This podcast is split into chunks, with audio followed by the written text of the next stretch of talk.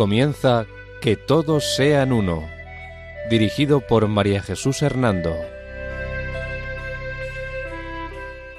Buenas tardes, queridos oyentes de Radio María. Un sábado más, bajo la protección de María, volvemos a estar con ustedes en este programa titulado Que todos sean uno. La dirección del programa corre a cargo de María Jesús Hernando. Y a mi lado tengo como colaborador a Eduardo Ángel Quiles. Buenas tardes, queridos oyentes.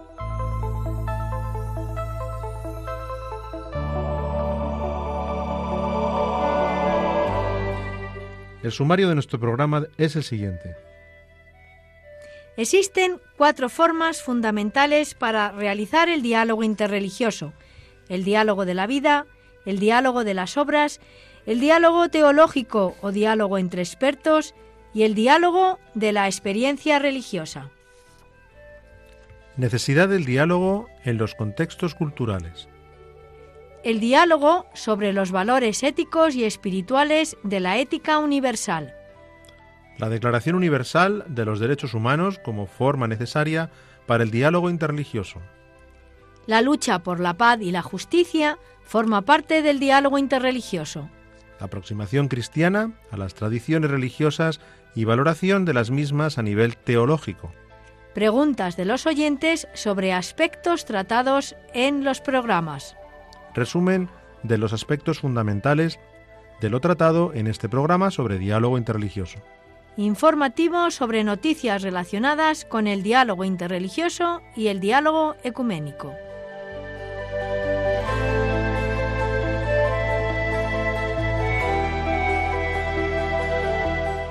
Resumen del último programa sobre diálogo interreligioso. El pluralismo cultural y religioso hace necesario el diálogo interreligioso para dar solución a los problemas de la humanidad y para buscar la paz y la justicia en el mundo. El diálogo interreligioso debe construir puentes de amistad con los seguidores de todas las religiones para buscar el verdadero bien de cada persona y de la sociedad entera. El diálogo interreligioso es también colaboración. Para la Iglesia, la caridad no es una especie de actividad de asistencia social, sino que pertenece a su naturaleza y es manifestación irrenunciable de su propia esencia. La responsabilidad principal de la Iglesia es el servicio a la verdad acerca de Dios, la verdad acerca del hombre y de su misterioso destino, la verdad acerca del mundo, una verdad que buscamos en la palabra de Dios. Las personas que promueven el diálogo interreligioso deben estar bien formadas en sus propias creencias y en las de los demás, para que puedan realizar un auténtico itinerario de fe y buscar la caridad.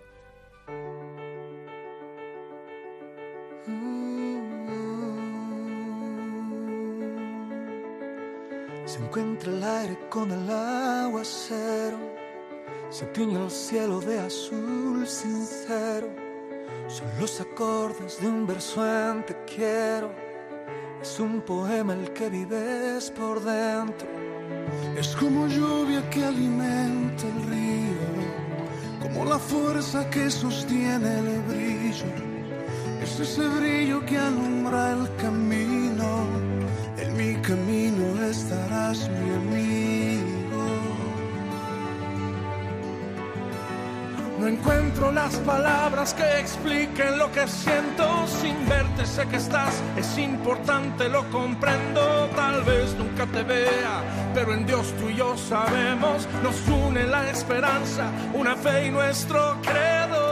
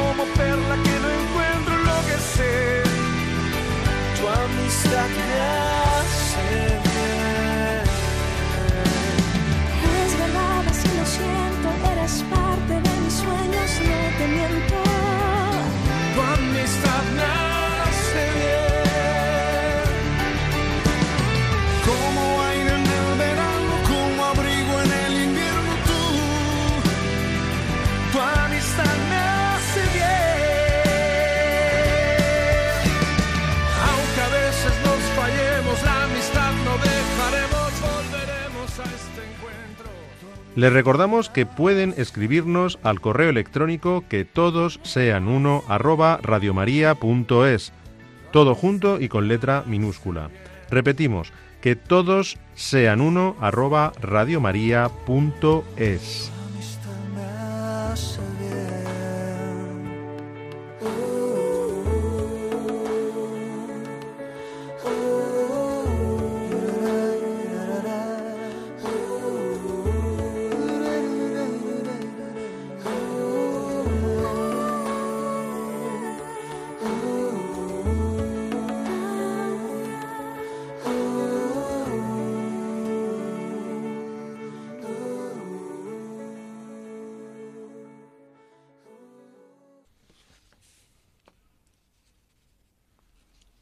Comenzamos viendo las formas de diálogo interreligioso. Existen diferentes formas de diálogo interreligioso.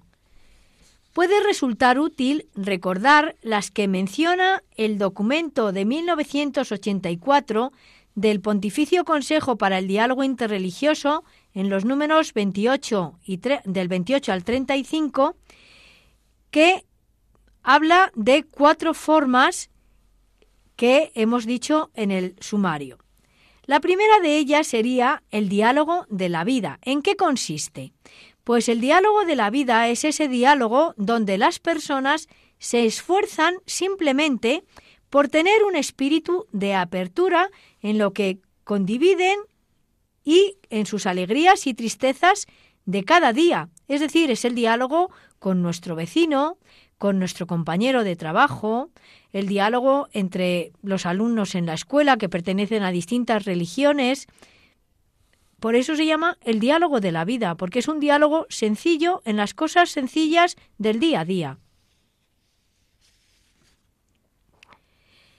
La, siguiente, la segunda forma de diálogo es lo que llamamos el documento de diálogo y anuncio que he dicho antes, es lo que llama el diálogo de las obras, donde los cristianos y no cristianos colaboran en vistas a un desarrollo integral y a la liberación de la gente. Entre estas obras cabe destacar la educación para la paz y el respeto del medio ambiente, la solidaridad con el mundo del sufrimiento y la promoción de la justicia social y del desarrollo integral de los pueblos. La caridad cristiana, que no conoce fronteras, valora el testimonio solidario de los miembros de las otras religiones y se alegra por el bien que también estas religiones realizan con los demás. La tercera forma de diálogo interreligioso es el diálogo de los intercambios teológicos. Este es un diálogo entre expertos, los cuales tratan de profundizar en la comprensión de sus respectivas eh, y heredades religiosas y de apreciar los valores espirituales de unas y otras religiones. Aunque los encuentros entre especialistas de diversas religiones no pueden limitarse a la búsqueda de un mínimo común denominador, tienen como objetivo prestar un valiente servicio a la verdad, poniendo de relieve tanto áreas de convergencia como diferencias fundamentales, y siempre en un sincero esfuerzo por superar prejuicios y malentendidos y por no hacer nunca ni un sincretismo ni un eclecticismo. Y la cuarta forma de diálogo interreligioso es lo que se llama el diálogo de la experiencia religiosa, donde las personas, radicadas en sus respectivas convicciones religiosas, condividen sus riquezas espirituales. Algunas prácticas procedentes de grandes religiones orientales ejercen gran atractivo sobre el hombre de hoy, pero los cristianos deben aplicar su discernimiento espiritual para no perder nunca de vista la concepción de la oración, tal como la ilustra la Biblia a lo largo de toda la historia de la salvación. Este necesario discernimiento no impide el diálogo interreligioso.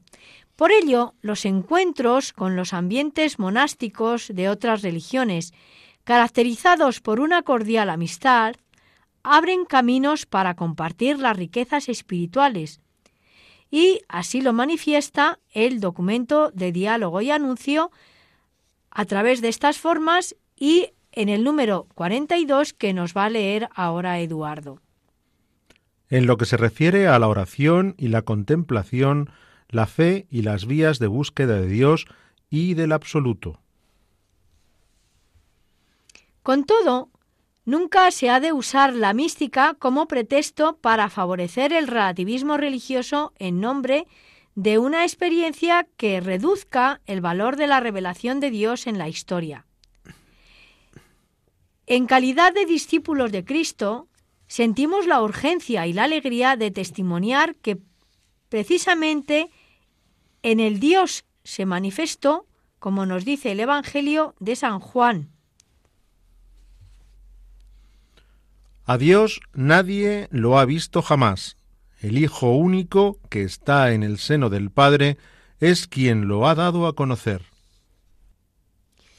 Este testimonio sobre nuestra propia fe y sobre el Dios en el que creemos, se da y se debe de dar sin ninguna reticencia, pero también con la convicción de que la acción de Cristo y de su Espíritu ya está misteriosamente presente en los que viven sinceramente su experiencia religiosa.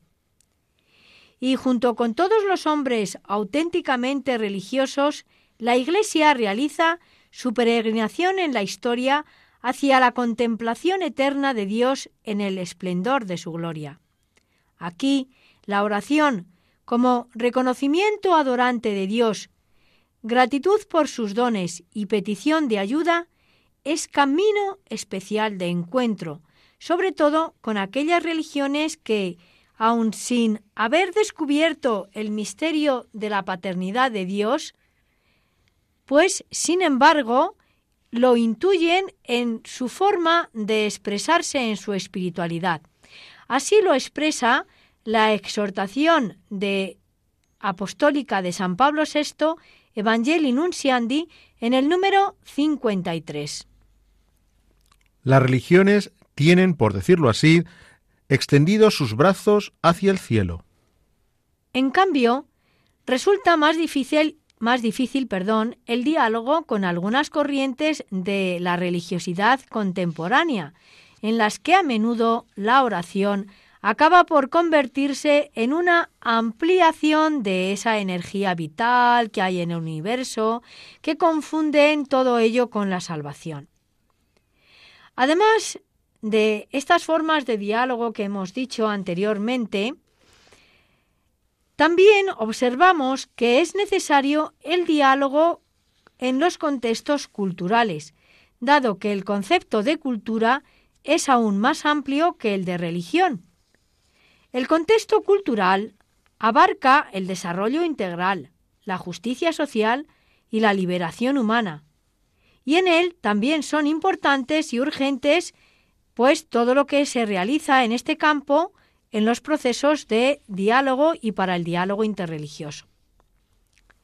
Las religiones han contribuido ciertamente al progreso de la cultura y a la edificación de una sociedad más humana, pero a veces las prácticas religiosas han tenido un influjo alienante sobre las culturas. Es cierto que este diálogo con la cultura es una cuestión compleja, ya que varias religiones pueden coexistir en un único marco cultural, mientras una misma religión debe poder expresarse en contextos culturales diferentes. Por ello, es necesario un diálogo auténtico que permita reconocer y acoger los valores culturales que respetan la dignidad de la persona humana y el destino trascendente que cada una tiene. Junto al contexto cultural, son también imprescindibles para el diálogo los valores éticos y espirituales de la ética universal, así como los posibles ámbitos de cooperación y las perspectivas de solidaridad. La ética puede no sólo producir las normas de comportamiento, sino también debe moldear la conciencia humana y contribuir a descubrir las exigencias de la ley natural. Hace el bien y evita el mal. Por otro lado, la Declaración Universal de los Derechos Humanos de 1948 es también una de las mayores expresiones de la conciencia de la historia moderna y, por tanto, una forma necesaria de diálogo interreligioso. Esta ha contribuido a hacer a hombres y mujeres de nuestro tiempo conscientes del patrimonio de valores inherentes a la familia humana y a su dignidad. Por tanto, continúa siendo urgente verificar que en nuestra vida la verdad triunfa sobre la ambigüedad, porque ello cuestionará la tendencia a separar los derechos del hombre de las dimensiones ética y de la dimensión racional. Por consiguiente, las grandes sabidurías y filosofías religiosas deben testimoniar la existencia de un patrimonio moral ampliamente compartido, como es el de la Declaración de los Derechos Humanos, que forma la base de todo este diálogo sobre las cuestiones morales. Este patrimonio expresa un mensaje ético universal que el hombre puede descifrar. La forma y el alcance de estas tradiciones pueden diferir considerablemente según las culturas y situaciones, pero a pesar de ello, es necesario y nos recuerdan la existencia de un patrimonio de valores morales comunes a todos los seres humanos que todos los seres humanos pertenezcamos a la religión que pertenezcamos, debemos respetar. La lucha por la paz y la justicia puede ser también una forma de diálogo interreligioso, aunque plantear el diálogo desde este modelo pragmático es entrar en un cortacircuito. Ciertamente, el anhelo de paz y justicia y la defensa ecológica comporta una gran importancia y ello debe ser una de las tareas esenciales del cristianismo y de todas las demás religiones.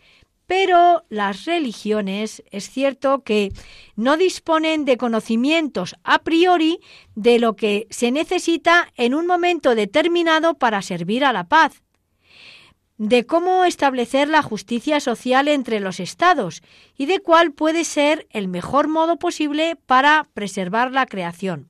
Por esto no siempre es fácil.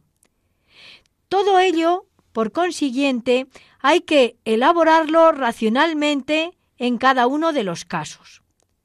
La religión, si no tiene cuidado en estos aspectos, puede caer en una dictadura ideológica, cuyo furor totalitario perturbe la paz. La religión, por tanto, no puede estar sometida a un objetivo práctico político que pueda terminar siendo su ídolo, sometiendo a Dios a los objetivos humanos, porque a Dios no se le puede nunca someter a los objetivos humanos.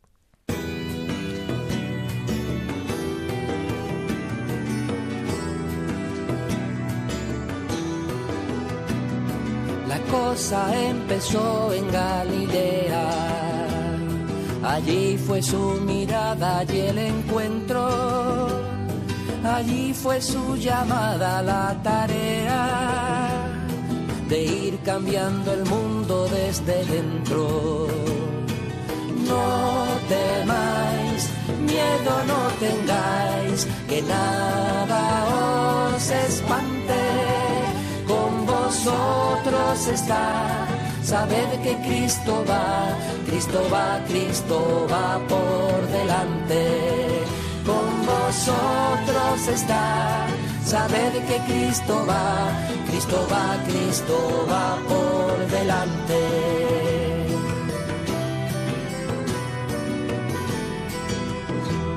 No busquéis entre los muertos al que vive, poneos en camino a Galilea.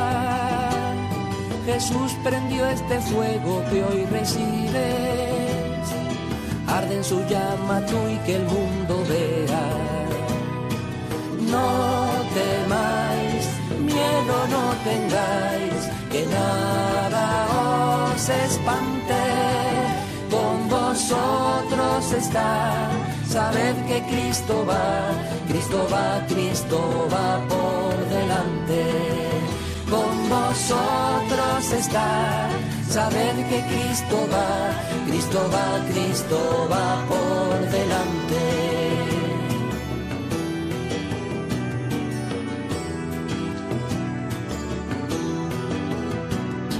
La cosa empezó en Galilea, que es principio, memoria y horizonte. La barca surca aún por la marea, echando al mar las redes en su... Les recordamos que pueden escribirnos al correo electrónico que todos sean uno arroba radiomaria.es, todo junto y con letra minúscula. Repetimos, que todos sean uno arroba radiomaria.es. Cristo va, Cristo va por delante. Con vosotros está, sabed que Cristo va, Cristo va, Cristo va por delante.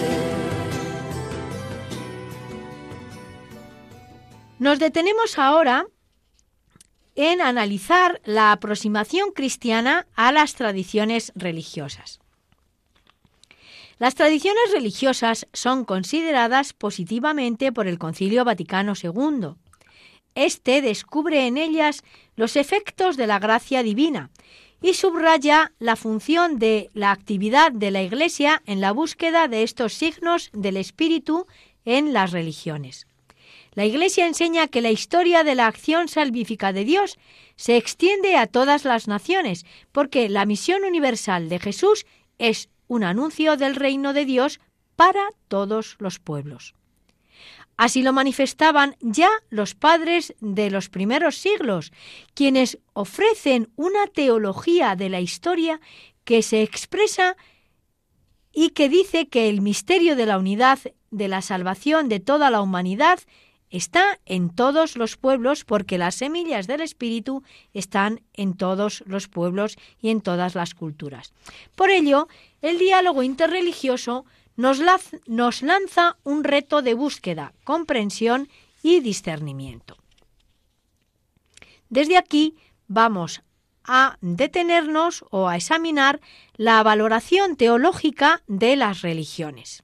¿Qué queremos decir con esto, con esta valoración teológica de las religiones? Una valoración justa de las otras religiones supone normalmente un contacto estrecho con ellas. Esto comporta, además, el conocimiento teórico de esas religiones, una experiencia práctica del diálogo interreligioso con los adeptos de tales tradiciones.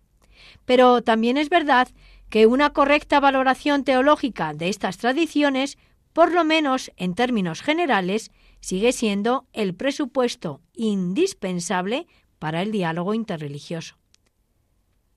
Por tanto, hay que acercarse a estas tradiciones con gran sensibilidad, puesto que contienen valores espirituales y humanos. Exigen nuestro, nuestro respeto, dado que en el curso de los siglos han dado testimonio de los esfuerzos llevados a cabo para encontrar las respuestas a los enigmas recónditos de la condición humana. Así nos lo transmite Nostra Etate en el número uno, y expresión a las experiencias religiosas y a las expectativas de millones de sus adeptos, algo que aún hoy siguen haciendo. El Vaticano II dio la orientación para esta valoración positiva de las otras religiones. El significado exacto de cuanto sostiene el concilio requiere una comprobación cuidadosa y atenta. El concilio reafirma la doctrina tradicional según la cual la salvación en Jesucristo es a través de vías misteriosas, una realidad ofrecida a todas las personas de buena voluntad que se encuentran en todas las religiones. La afirmación clara de esta convicción fundamental del Vaticano II se encuentra en la Constitución Gaudium et Spes, en la que el concilio enseña que Cristo, que es el nuevo Adán, mediante el misterio de su, de su encarnación, muerte y resurrección, obra en cada persona humana para llevarla a una renovación interior, pues las gracias o los movimientos que Dios pone en ella. Leamos lo que dice esta Constitución, Gaudium et Spes, en el número 22. Nos lo lee Eduardo. Esto vale no solamente para los cristianos, sino también para todos los hombres de buena voluntad, en cuyo corazón obra la gracia de modo invisible. Cristo murió por todos, y la vocación suprema del hombre en realidad es una sola, es decir, la divina. En consecuencia, debemos creer que el Espíritu Santo ofrece a todos la posibilidad de que, en la forma de solo Dios conocida, se asocien a este misterio pascual. Pero el concilio va aún más allá y hace suya la visión y la terminología de algunos padres de la Iglesia primitiva. En las tradiciones religiosas se da, dicen, la presencia de un destello de aquella verdad que ilumina a todos los hombres. Esto lo dice la declaración Nostra Etate en el número 2, referido a los padres de la Iglesia. Y a este respecto vamos a leer lo que dice el decreto del Concilio Vaticano II Adyentes en el número 11 sobre la presencia de las semillas de la palabra en las otras religiones.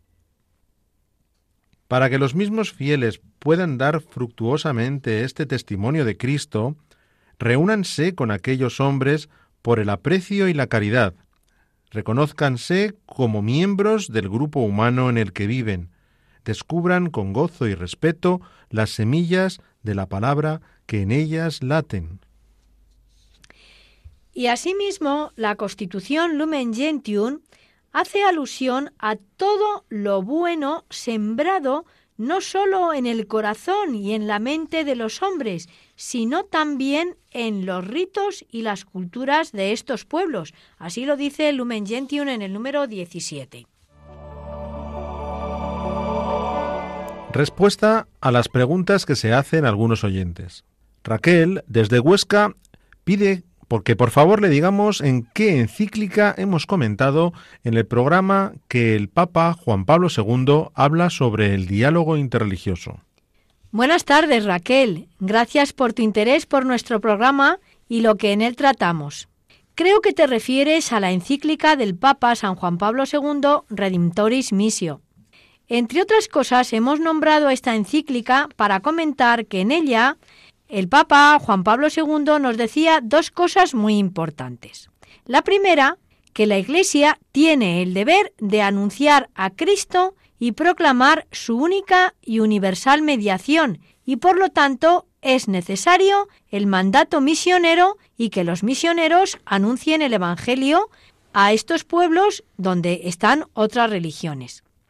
Además, en esta encíclica, a la vez que se confirma el deber de la Iglesia de anunciar a Cristo, se encuentran profundas apreciaciones sobre las culturas y las religiones en el contexto de la mediación única y universal de Cristo.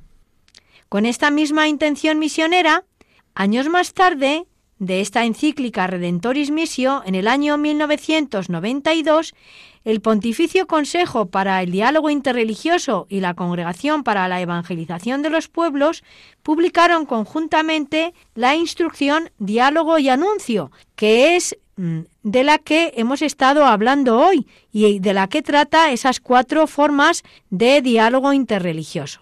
Espero haber podido contestar a tu pregunta, Raquel. Muchas gracias. Juan de Zaragoza nos pregunta sobre el autor que decía que el diálogo implica caminar con los zapatos de la otra persona. Buenas tardes, Juan. Gracias por tu pregunta y tu interés.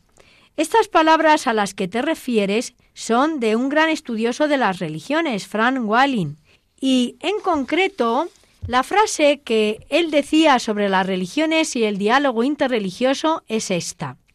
Conocer la religión del otro significa algo más que un simple ser informados sobre su tradición religiosa.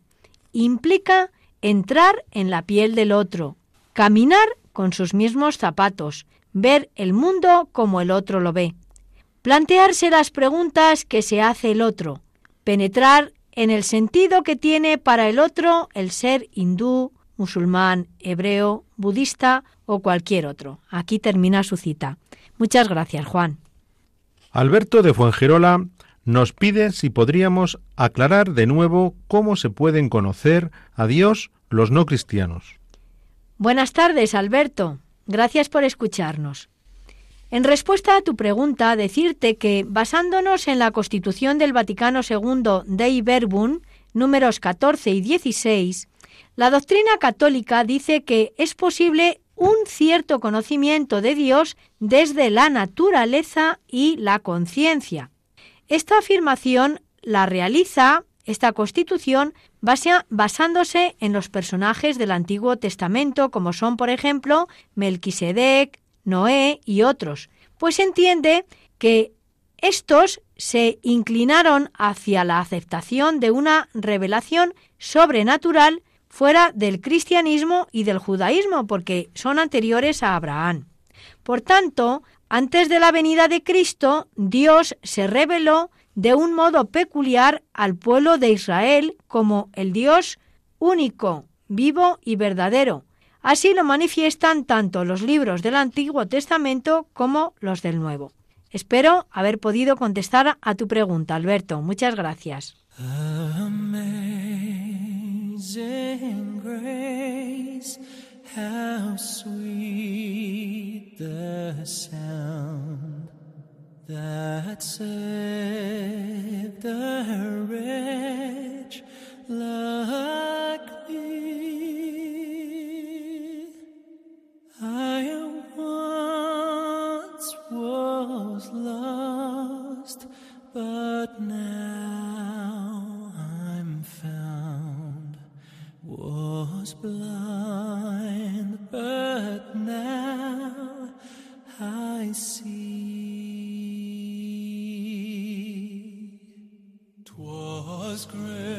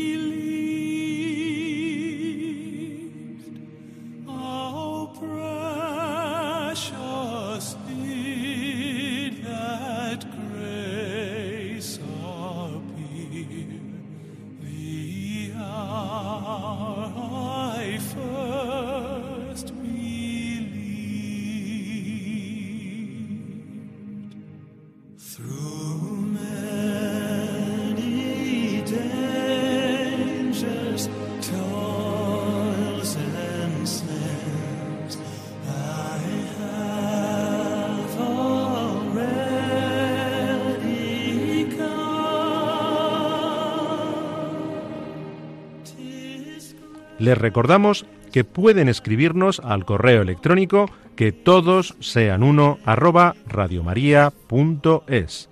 Todo junto y con letra minúscula. Repetimos, que todos sean uno arroba radiomaria.es.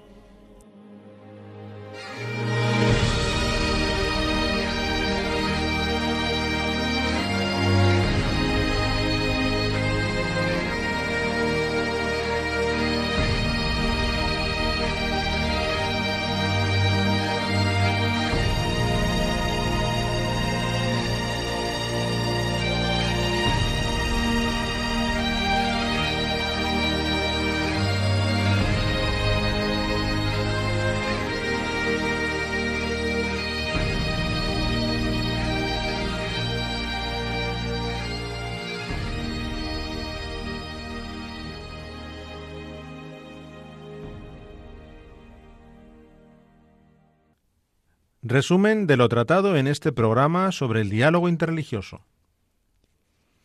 Existen diferentes formas de diálogo interreligioso. El diálogo de la vida, el diálogo de las obras, donde los cristianos y no cristianos colaboran en vistas a un desarrollo integral y a la liberación de la gente. El diálogo de los intercambios teológicos, donde los expertos tratan de profundizar en la comprensión de sus respectivas heredades religiosas y el diálogo de la experiencia religiosa, donde las personas, radicadas en sus respectivas convicciones religiosas, condividen sus riquezas espirituales. Además de estas formas de diálogo, observamos que es necesario el diálogo en los contextos culturales, dado que el concepto de cultura es aún más amplio que el de religión, porque abarca el desarrollo integral, la justicia social y la liberación humana. Son también importantes y urgentes en el proceso del diálogo. Junto al contexto cultural, son también imprescindibles para el diálogo los valores éticos y espirituales de la ética universal.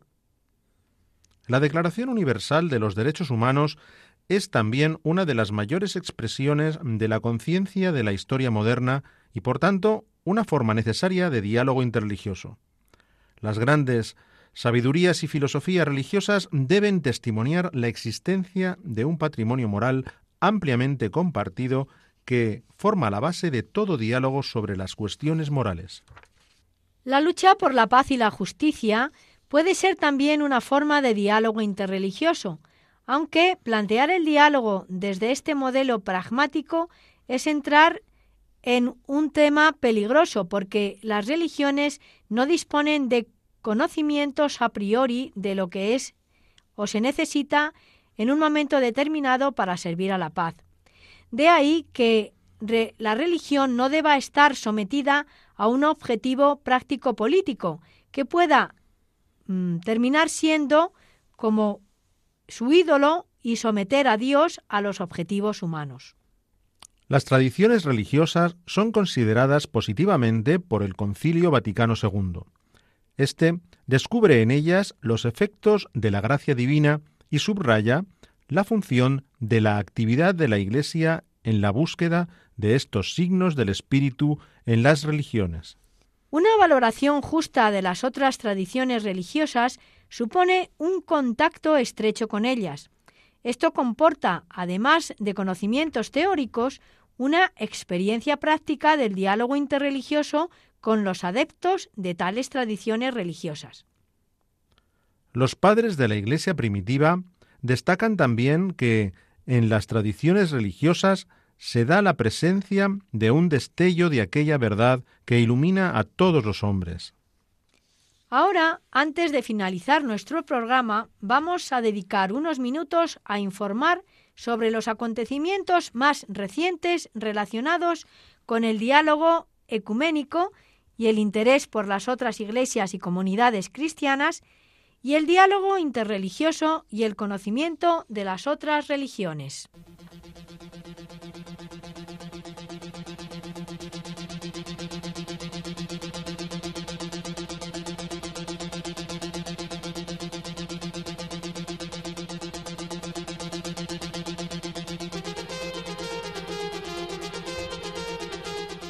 Noticias en el ámbito ecuménico.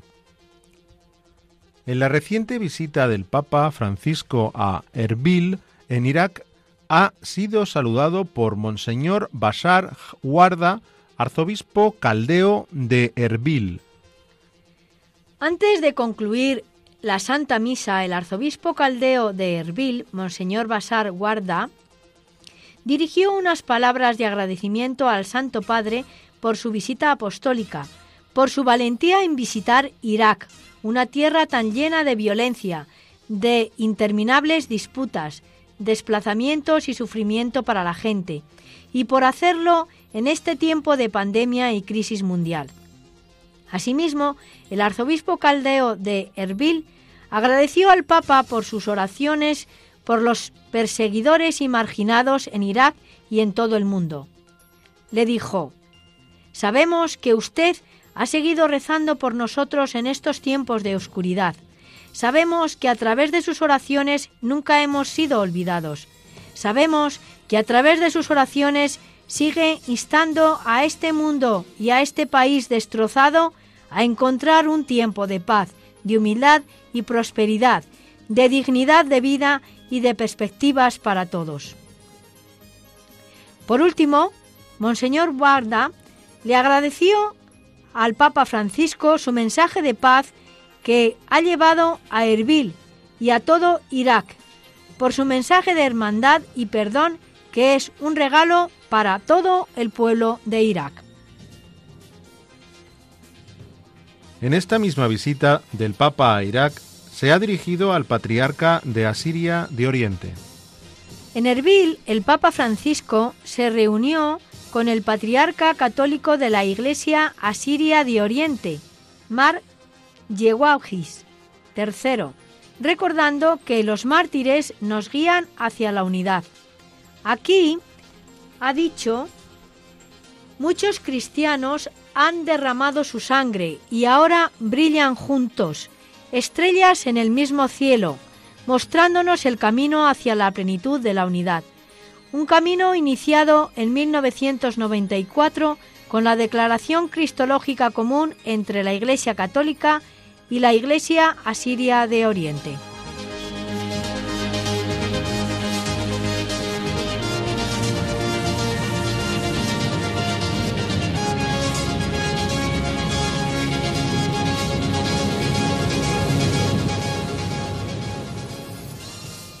Noticias de carácter interreligioso.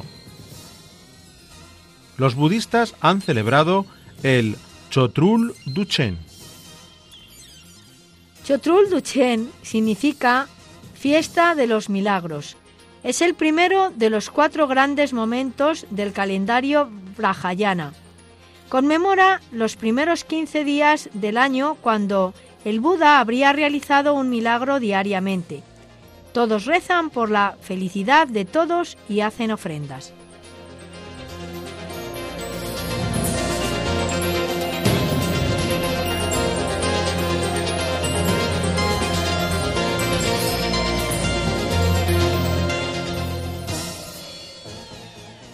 Los musulmanes han celebrado la fiesta de Lailat al-Miraj.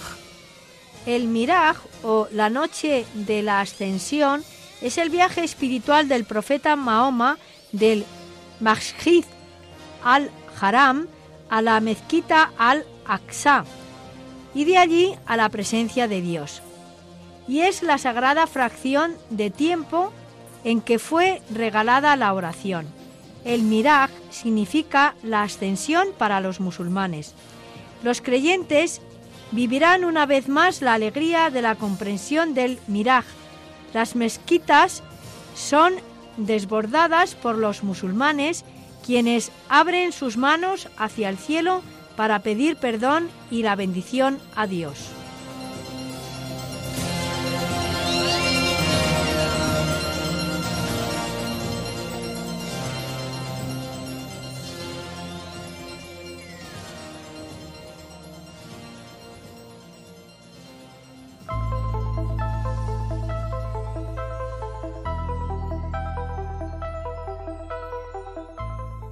Antes de terminar, recordarles que pueden escribirnos al correo electrónico que todos sean uno arroba radiomaria.es, todo junto y con letra minúscula.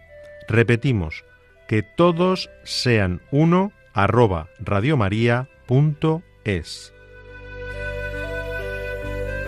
Recuerden que pueden volver a escuchar el programa o recibirlo en casa en el postcat de nuestra página web www.radiomaria.es o pidiendo el CD llamando al teléfono 91 822 80 10. También pueden solicitarlo a través de nuestra página web www.radiomaria.es barra inclinada pedidos guion medio de guion medio programas. Y por supuesto, por correo electrónico, escribiéndonos a pedidos de programas arroba radiomaria.es, escrito todo junto y con minúsculas. Bien, queridos oyentes, pues después de escuchar estas noticias, nos despedimos de ustedes. La dirección del programa corrió a cargo de María Jesús Hernando. Y a mi lado hemos tenido como colaborador a Eduardo Ángel Quiles. Hasta dentro de 15 días, si Dios quiere. Que María nos guíe en nuestro caminar y en la búsqueda del diálogo ecuménico e interreligioso. Buenas tardes y gracias por escucharnos.